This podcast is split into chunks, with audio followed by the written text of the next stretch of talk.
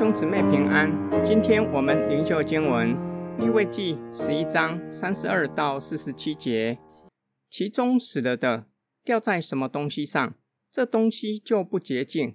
无论是木器、衣服、皮子、口袋，不拘是做什么功用的器皿，须放在水中，必不洁净到晚上，到晚上才洁净了。若有死了掉在瓦器里的，其中不拘有什么，就不洁净。你们要把这瓦器打破了，其中一切可吃的食物沾水的就不洁净，并且那样器皿中一切可喝的也必不洁净。其中已死的，若有一点掉在什么物件上，那物件就不洁净。不拘是炉子，是锅台，就要打碎，都不洁净，也必与你们不洁净。但是全员或是聚水的池子仍是洁净，唯挨了那死的就不洁净。若是死的，有一点掉在要种的籽粒上，籽粒仍是洁净。若水已经洒在籽粒上，那死了的有一点掉在上头，这籽粒就与你们不洁净。你们可吃的走兽，若是死了，有人摸它，必不洁净到晚上。有人吃那死了的走兽，必不洁净到晚上，并要洗衣服。拿了死走兽的，必不洁净到晚上，并要洗衣服。凡地上的爬物是可憎的，都不可吃。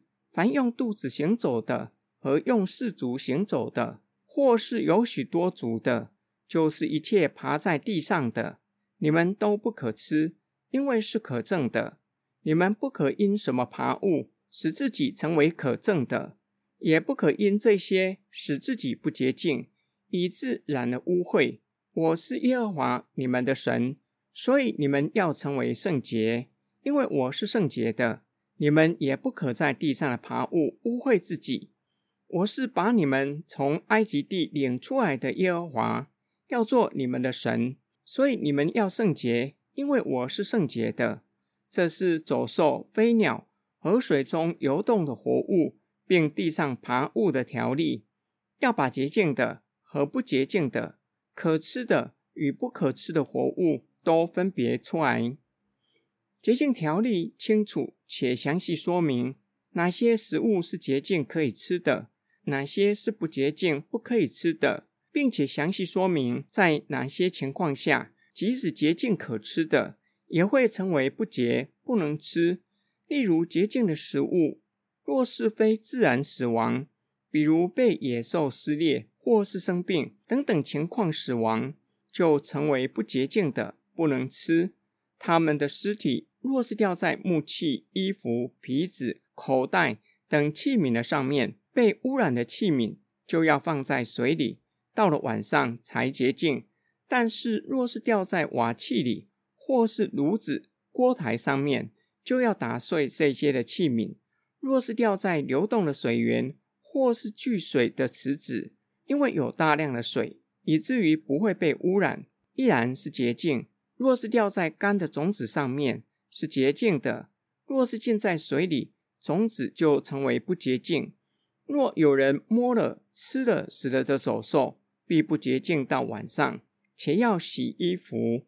四十三到四十七节是食物洁净条例的总论，警戒以色列民不要因为食物让自己成为不洁净的，因为以色列的神是圣洁的，他的子民也要圣洁。今天经文的默想跟祷告，神透过摩西颁布洁净条例，乃是要以色列民远离各样的罪恶。以色列民却是在神的命令之上添加上帝没有吩咐的。甚至只看重字句的条例，忽略更重要的，就是远离罪恶。耶稣责备法利赛人和文士，他们以传统废弃神的诫命。耶稣又教导众人，从外面进去的不能够污秽人，唯有从里面出来的，乃能污秽人。因为不是入他的心，乃是入他的肚腹，又落到茅厕里。这是说各样的食物。都是洁净的。我们从耶稣对食物洁净条例的诠释，让我们晓得上帝的用意。不是为了身体健康，而是教导以色列民分辨圣与俗，且要远离各种的不洁净的事物，也就是远离罪恶。因为罪恶会像传染病一样，会广泛的传染，甚至会危害生命。就像一个人若是吃了生病的牲畜，极有可能也会生病，甚至死亡。罪恶对生命的危害也是如此。不洁净的事物会深深的影响人的心，影响的层面非常的广泛，甚至整个世代的人都会受影响。使得群体陷在结构性的罪恶之中。例如，二战时期，许多德国人支持希特勒，认为他可以再次的复兴德国。随之而来的就是接受希特勒屠杀犹太人的恶行。在我们的生活中，有哪些不洁净的思想正危害这个世代的人？我们能分辨吗？更重要的是要远离。我们一起来祷告。亲爱的天父上帝，求主的圣灵光照我们，且保守我们的心。我们也要竭力保守自己的心，因为一生的果效乃是由心而发。就要远离一切不洁净的事物，不看、不听、不说、不做、不行。我们奉主耶稣基督的圣名祷告，阿门。